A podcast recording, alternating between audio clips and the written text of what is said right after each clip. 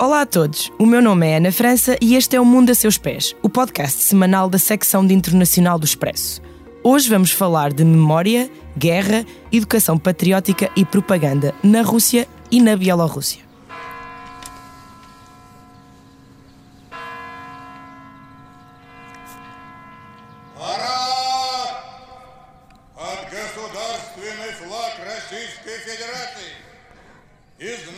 Parada pod różową zastawą Ruskiej Federacji i Bariakum Pobede. O som que acabamos de ouvir é da abertura das celebrações do dia 9 de maio, o dia em que a Rússia e outras ex-repúblicas soviéticas comemoram a vitória do Exército Vermelho sobre o Exército Nazi em 1945. Na Europa, a vitória aliada assinala-se um dia antes, a 8 de maio, por causa da diferença horária na altura da capitulação da Alemanha.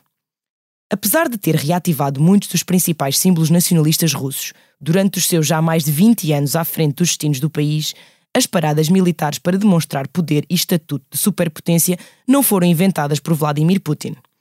A vitória do Exército Vermelho sobre o exército nazi de Adolf Hitler é o expoente máximo da história recente da Rússia e, pelo menos desde Brezhnev, é assinalada com importância tremenda todos os anos. A invasão da Ucrânia obrigou o Kremlin a reduzir o espetáculo em 2022 e este ano o público presente na Praça Vermelha em Moscou apenas teve direito ao desfile de um tanque, o mítico T-34, uma peça essencial do arsenal soviético na Segunda Guerra Mundial.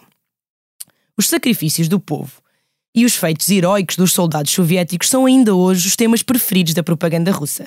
Décadas depois do fim do conflito e mesmo já depois da desagregação da União Soviética, essas memórias ainda são uma arma de controle.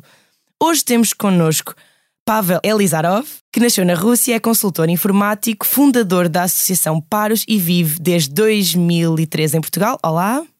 Olá, muito obrigado pelo convite. E Katerina Droja, da Bielorrússia, faz a comunicação de uma empresa de tecnologia de informação e é fundadora da Associação para a Promoção da Cultura Bielorrussa, Pradmova, que está em Portugal desde 2015. Olá. Olá, привитание em Bielorrusso. ok. Um, ambos sabem que voltar aos seus países é difícil, pelo menos muito perigoso, devido à atividade de oposição que têm realizado já dentro dos seus países e fora. Já vamos entender porquê. Uh, neste episódio, a sonoplastia está a cargo de João Luís Amorim. O Expresso faz 50 anos. Celebre connosco e torne-se assinante em expresso.pt. Catarina, faço-te a primeira pergunta, apesar de haver várias perguntas que gostaria provavelmente que ambos respondessem. A Bielorrússia tem uma história rica, própria, mas que acabou sempre dissolvida um pouco na, na grande narrativa dos, dos, feitos soviéticos. Durante a Segunda Guerra, as batalhas mais sangrentas e também uh, muitas pessoas que morreram uh, foram bielorrussos, ucranianos, e, e só recentemente é que, é que esses povos começaram a ser falados como também uh, vítimas dessa, dessa guerra. Vocês não tiveram influência no início da guerra, mas morreram nela. Este esforço é lembrado dentro do teu país ou é tudo celebrado como uma espécie de vitória soviética geral? É uma boa pergunta. Eu acho que, em maioria, as pessoas celebram esta vitória como a vitória da União Soviética. Porque naquela altura eles criaram aquela imagem do homem soviético, um homem herói, um homem que pertence a um país grande e que tem muito poder. Por isso as pessoas olham para aquela data como se fosse a data do vencimento de uma guerra da União Soviética. Não se fala muito sobre o esforço, em particular, das pessoas de Belarus, mas se fala do sofrimento das pessoas e daquelas coisas básicas humanas, como perder um familiar, a morte e depois o ligado daquele acontecimento. Uhum. Disseste há uns dias uma coisa muito interessante sobre o poder da memória no controle da geração seguinte. Nos últimos três séculos, ser bielorrusso foi sempre uma espécie de ser um vassalo de Moscou, não é? Não, um, é uma coisa mal vista, era como moldavo ou ucraniano, uma espécie de, de, pessoa menor dentro, dentro da, da grande estrutura. Uh, o que quer dizer que a vossa língua foi proibida, as tradições dissolvidas, não é? Para, para o grande internacionalismo um, qual é a consequência disto na mente das gerações como a tua? Já nasceram fora do domínio soviético, oficialmente pelo menos, mas ainda há uma espécie de, de controle, não é? Com, com esses temas. Havia sempre este, esses mecanismos de controle através da informação. Até na minha geração, Eu tenho 28 anos, mas ainda me lembro quando na escola os professores diziam: Ah, os seus avós lutaram pelo seu paz e vocês são tão ingratos por não, porque não fizeram um trabalho de casa ou porque não vão àquela ou tal parada, sei lá. Uh, e realmente estou a sentir isto: que todas as gerações que são mais velhas do que eu têm este sentimento de ter vergonha de ser bielorrusso. Era vergonhoso falar bielorrusso, exprimir qualquer traços de cultura autêntica bielorrussa. Agora, as gerações mais novas, as gerações mais novas, elas têm mais coragem de se posicionar e chegar à frente, porque elas não têm nada a ver com esta narrativa. É uma geração que nasceu já com a, a, a web, a internet na mão, que tiveram acesso à informação além dos livros e da propaganda da escola e do Estado. Por isso, elas não vejam, elas não conseguem ver porque é que essa narrativa tem algo tem a ver com eles. E acho que foi uma das razões porque das manifestações de 2020 tiveram um grande impacto, porque saíram as pessoas novas que não têm este medo dentro deles, não cresceram dentro deste E medo. também têm, vão, rea, vão reaver a sua própria cultura, não é? Porque já caiu aquele, o Império Soviético, então vocês têm se calhar um pouco mais de orgulho em mostrar a vossa música ou trajes ou aquela bandeira que vocês usavam, que era a bandeira, a primeira bandeira independente um, da Bielorrússia, e se calhar isso é um bocado sair fora do controle, não é? Absolutamente. Até porque hoje em dia torna-se ser orgulhoso de fazer parte de uma comunidade. Então começou a ser muito prestígio, digamos assim, muito orgulhoso de ser bielorrusso, de saber falar a sua língua, de saber se posicionar. E isso mudou claramente, porque as pessoas já não têm. Elas, quando falam com os seus avós, por exemplo, vejam uma grande diferença em termos de pensamento. É quando falo com a minha avó, não tem nada a ver com os dias de hoje. E as pessoas mais novas, claramente, uh, sabem, têm noção disto e uhum. querem mudar este pensamento velho, pensamento antigo. Um, eu tinha aqui outra pergunta para ti, Pavel, mas alguma queres, queres, queres também responder sobre o que é que é é, é fácil ter orgulho de ser russo hoje? Porque há coisas que obviamente não mudaram com a guerra, a vossa cultura ou um, os vossos heróis antigos ou tudo o que, o que a tua um, nacionalidade te trouxe como, como, como homem, como, como cidadão. Uh, mas não sei se é muito fácil uh, ter orgulho ou, ou, falar de ser, de ser russo hoje em dia. Sim, você falaram sobre narrativas e este orgulho, uh, que foi uma ideia nacional durante a União Soviética foi a ideia do comunismo. Que nós vivemos e trabalhamos, fazemos tudo para construir comunismo num futuro algum próximo que nunca ninguém sabe quando é que vai chegar. E a gente tinha esta ideia na mente e foi instalada nas cabeças. E quando caiu a União Soviética, caiu também esta ideia de comunismo, obviamente. E precisavam de implantar alguma outra coisa que, que una as pessoas, não, além da, da língua, além da cultura, além da comida, a Rússia é um país grande e precisa de alguma ideia para, para, para, claro. para as pessoas continuam a pensar no, no, mesmo, na mesma direção, mais ou menos.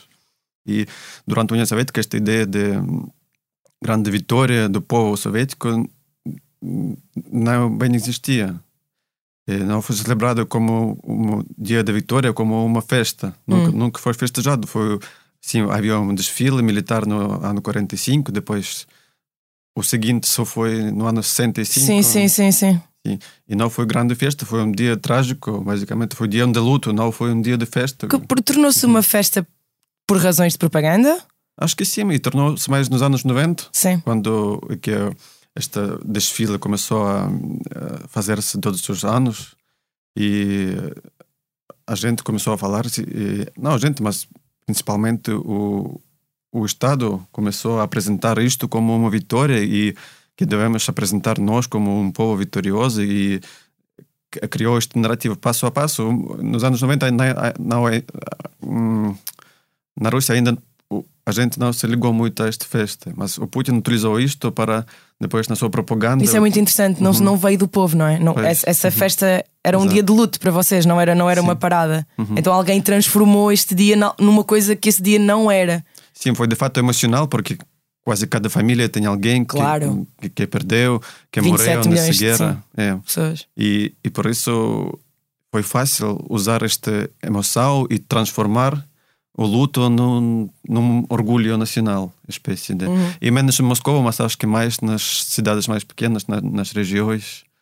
Porque até em Moscou, sim, havia este desfile, a gente estava a passear e a ver os fogos artificiais, mas uh, pelo menos eu e os meus amigos, as pessoas que conheço, não se ligavam muito a este orgulho, não sentiam. Uhum, muito. Uhum. Uh, numa, neste discurso que o, que o Putin fez na, na Praça Vermelha, onde ele tentou apresentar algum tipo de vitória, mas obviamente é difícil porque não está a correr assim tão, tão bem, se calhar, quanto ele esperava a campanha um, na Ucrânia.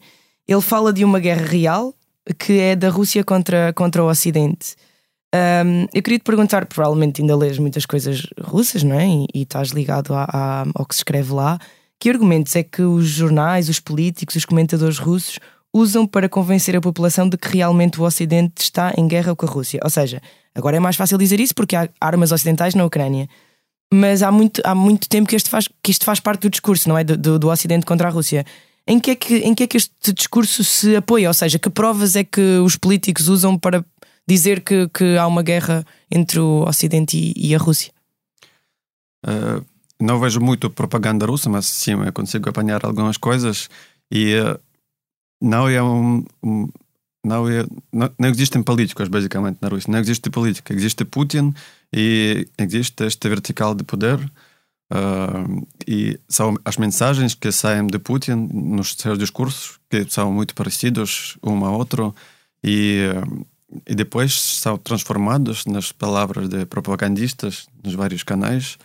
E uh, acho que é um, aspecto interessante desse desse sistema de propagandista é que eles tiram muitas coisas diferentes ao mesmo tempo e as pessoas não acompanham muito um, uma linha só.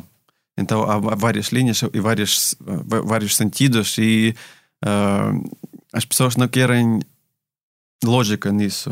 É, o importante é ter emoção. Então uh, eles dizem, ok, nós temos inimigos, a Rússia está em, em perigo, e existe este NATO, mas depois, mesmo quando alguém responde, ok, NATO agora cresceu, agora temos NATO à nossa fronteira, ainda mais, na Finlândia, por exemplo, e então eles mudam o assunto rapidamente e falam sobre outra coisa. Ok, então eles têm um casamento gay, eles eh, querem crianças mudar o sexo e qualquer coisa outra. E depois dizem, ok, mas isto é assim, assim e tal. Ok, então eles têm isto e aquilo. Sempre a mudar de assunto pois. para Uhum. Quando veem que estão a ser de alguma forma a perder ou a ser contrapostos. Exato. Isso também acontece na Bielorrússia?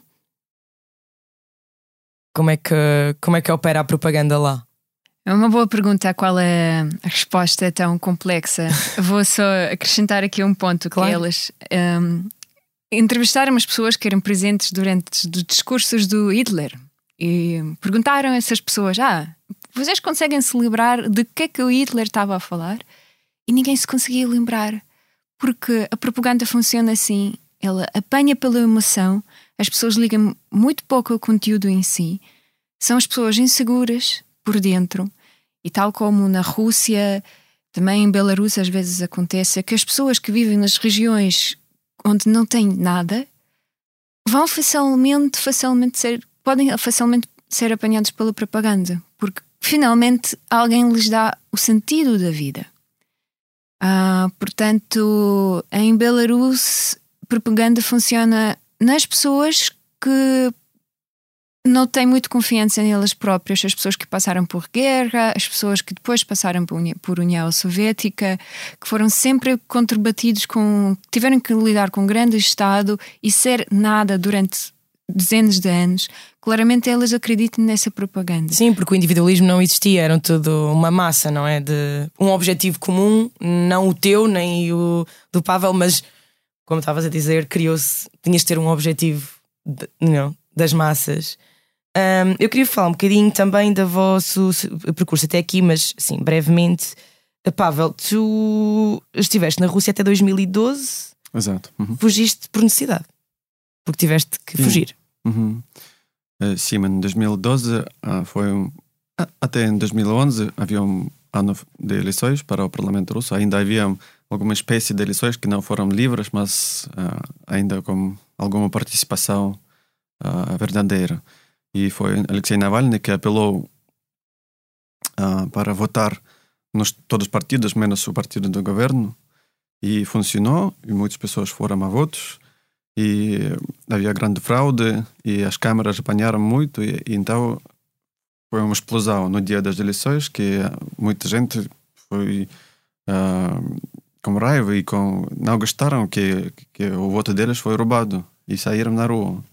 E organizamos manifestações durante meses, e havia grandes manifestações nas ruas cheias de Moscou, de 100 mil pessoas, até mais. E, mas depois havia eleições presidenciais e também foi a mesma coisa, outra vez fraude, outra vez a gente saiu na rua e acabou com, um conflito entre polícia e manifestantes, que a polícia cortou a, a rua e ninguém conseguia passar e começou o conflito e abriram um caso criminal, inclusive para organizadores, foi uma manifestação pacífica, basicamente, e foi uhum. coordenada como o governo de Moscou. E, mas havia um caso criminal e algumas pessoas que participaram ou organizaram ficaram presos entre dois a quatro anos. E eu também estava na lista e não queria ficar preso, então saí e vivi na Ucrânia e em Moçambique. E depois cheguei para Portugal em 2013 e pedi asilo político. Uhum. Tu está, és, o teu estatuto é de asilado político? neste momento. Foi exilado, agora, agora já, é, já sou cidadão português. português. Uhum.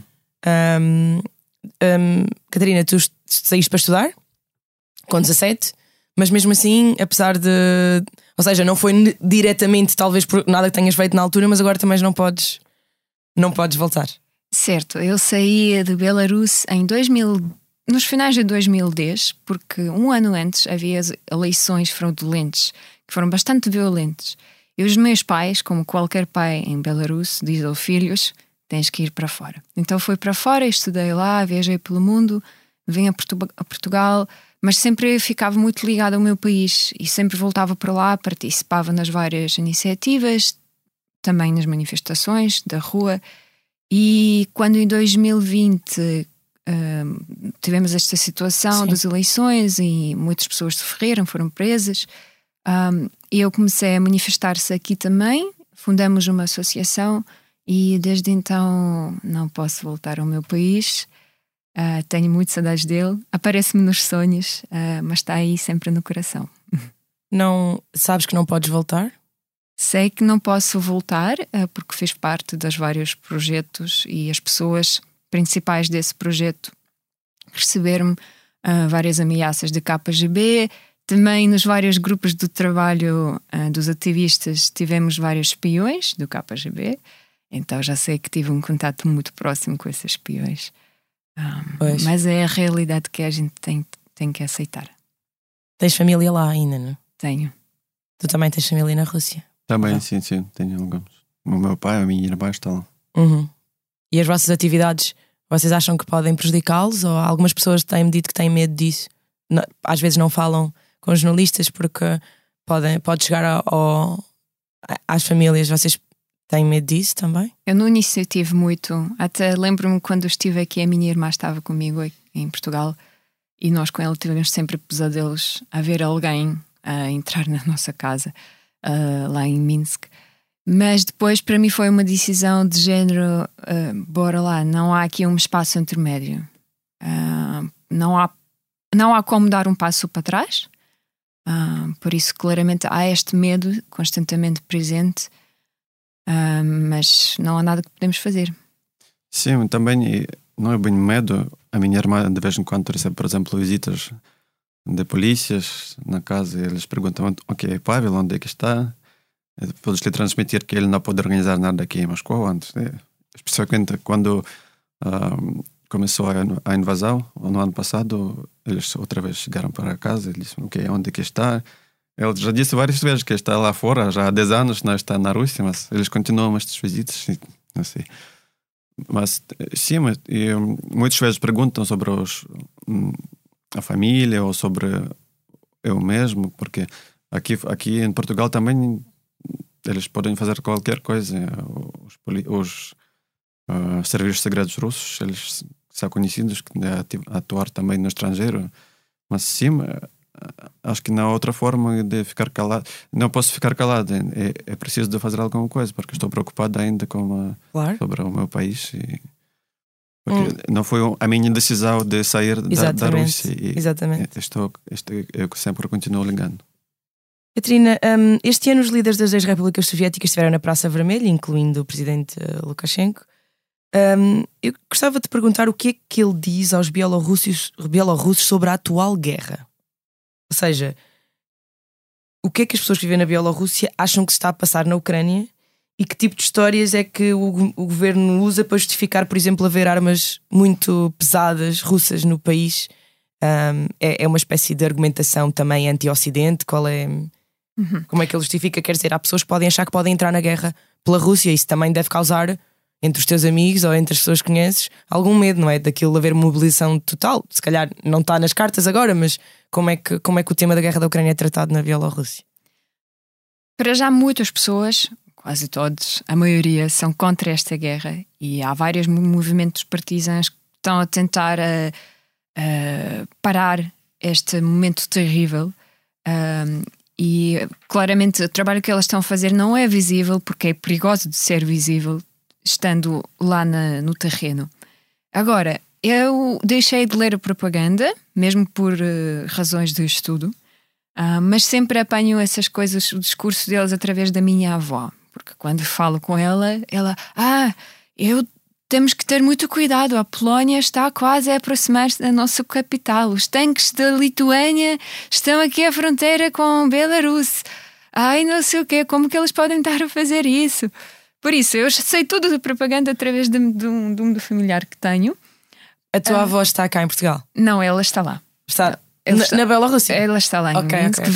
Como por causa da idade dele, não pode fazer, sair muito da casa, então vê televisão. Certo. Ahm, e como tu sabes, nós estivemos com ela na guerra. Na guerra, sim, no primeiro dia de primeiro- guerra em Cracóvia. Exatamente. Ah, e lá, ela, como viu tudo com olhos dela, estava do lado certo. Ela percebia, ok, os russos, ah, o Putin está a atacar a Ucrânia, viu o sofrimento dos ucranianos.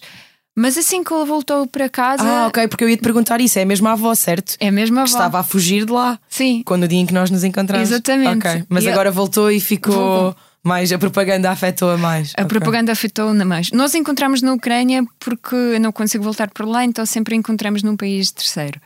Ahm, e então foi, foi essa a nossa viagem. Portanto, o propaganda funciona, mesmo com as pessoas que estiveram na guerra, viram isto tudo, ah, continuam a acreditar que o, ah, a Varsóvia está a atacar ah, o Minsk. Por isso, eu diria que funciona com as pessoas com, que passam muito tempo em casa e, vejam televisão. Uhum. Eu tenho lido recentemente, Pavel, algumas coisas sobre. hum, Até Sky News esteve a fazer uma espécie de vox pop em Moscou sobre as pessoas falarem hoje mais sobre derrota do que há uns meses. Já não estarem assim tão confiantes que a Rússia tem o maior exército do mundo. Isso é, isso é verdade? As pessoas estão menos confiantes?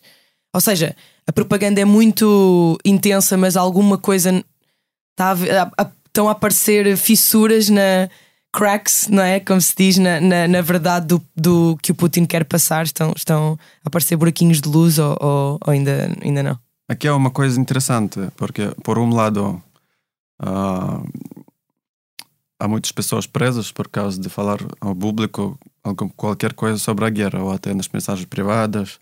Tenho muitos, vários amigos presos por causa de, de um post no Facebook ou um vídeo no YouTube, ah, 8 anos, 25 anos, por causa de falar publicamente sobre a guerra, sobre, sobre, sobre o exército russo que mata as pessoas civis, por exemplo.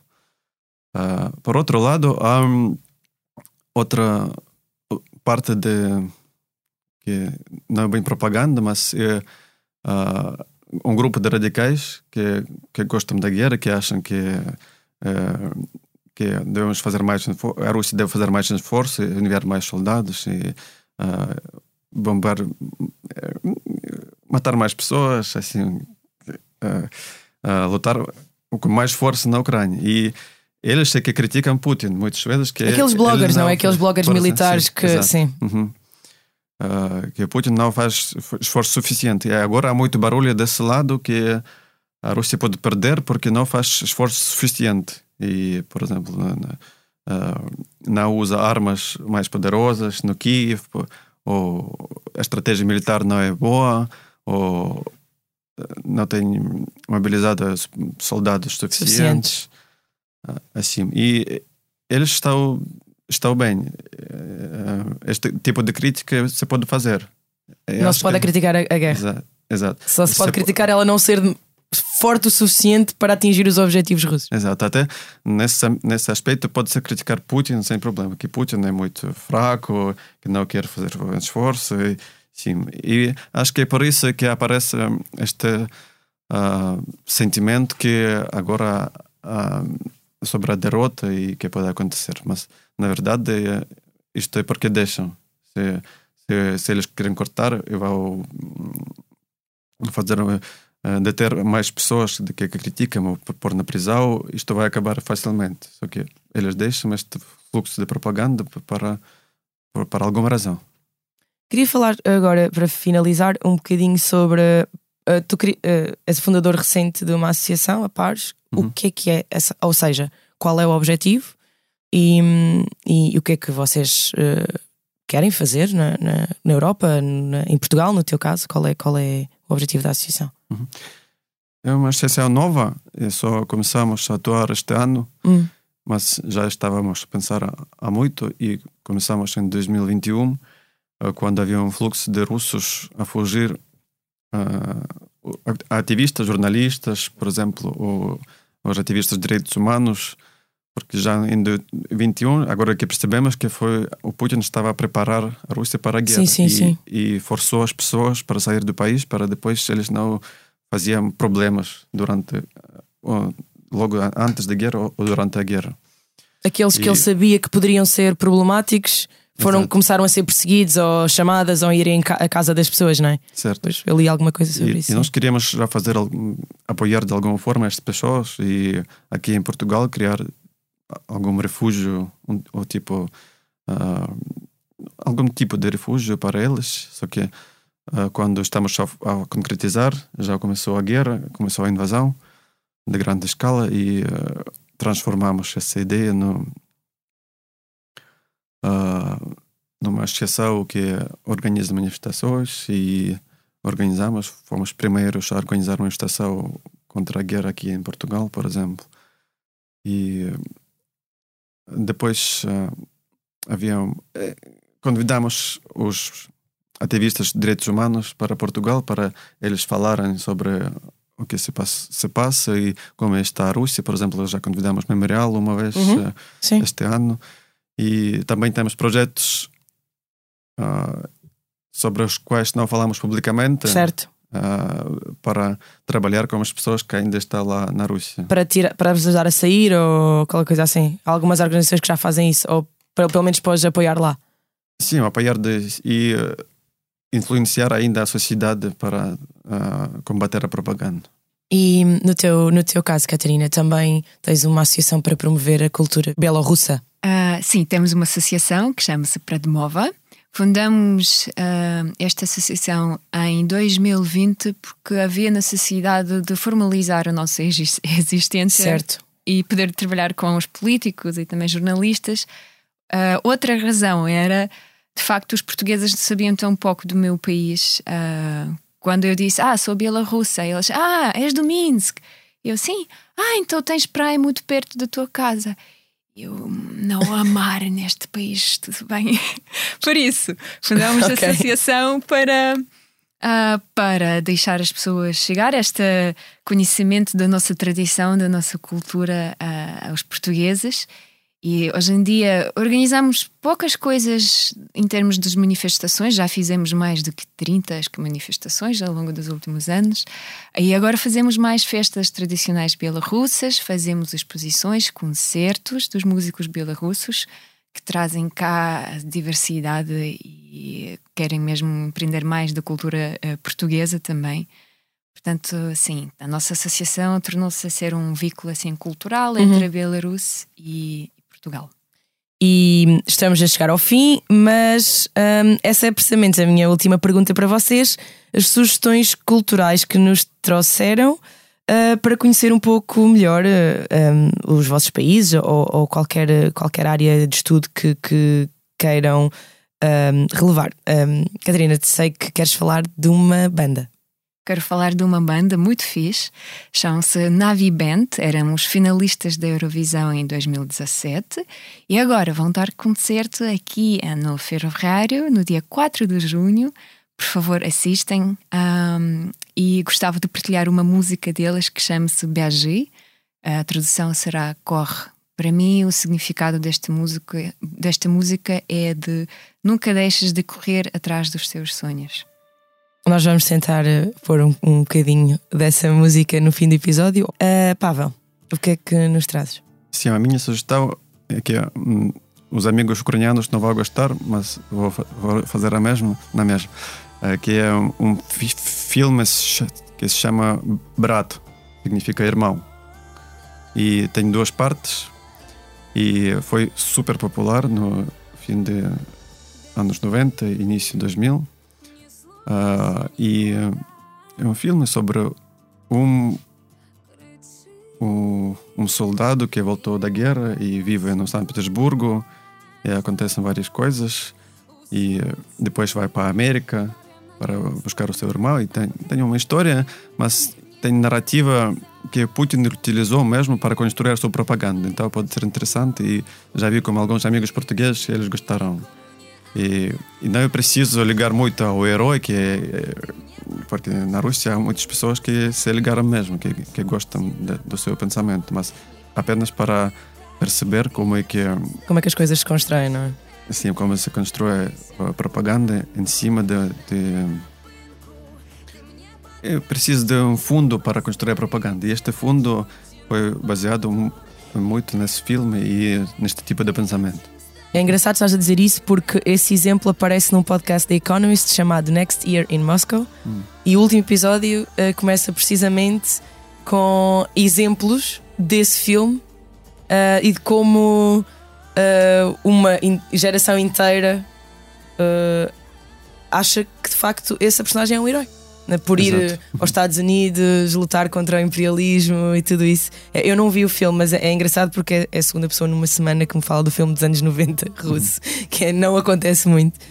Este foi então o Mundo a Seus Pés. Muito obrigado aos nossos convidados e ao João Luís Amorim e a todos os que nos estiveram a ouvir desse lado. Na página do Expresso ou na sua aplicação preferida de podcast, pode ouvir outros episódios do Mundo a Seus Pés e acompanhar o nosso vasto cardápio de ofertas nesta área. É tudo por agora, até para a semana.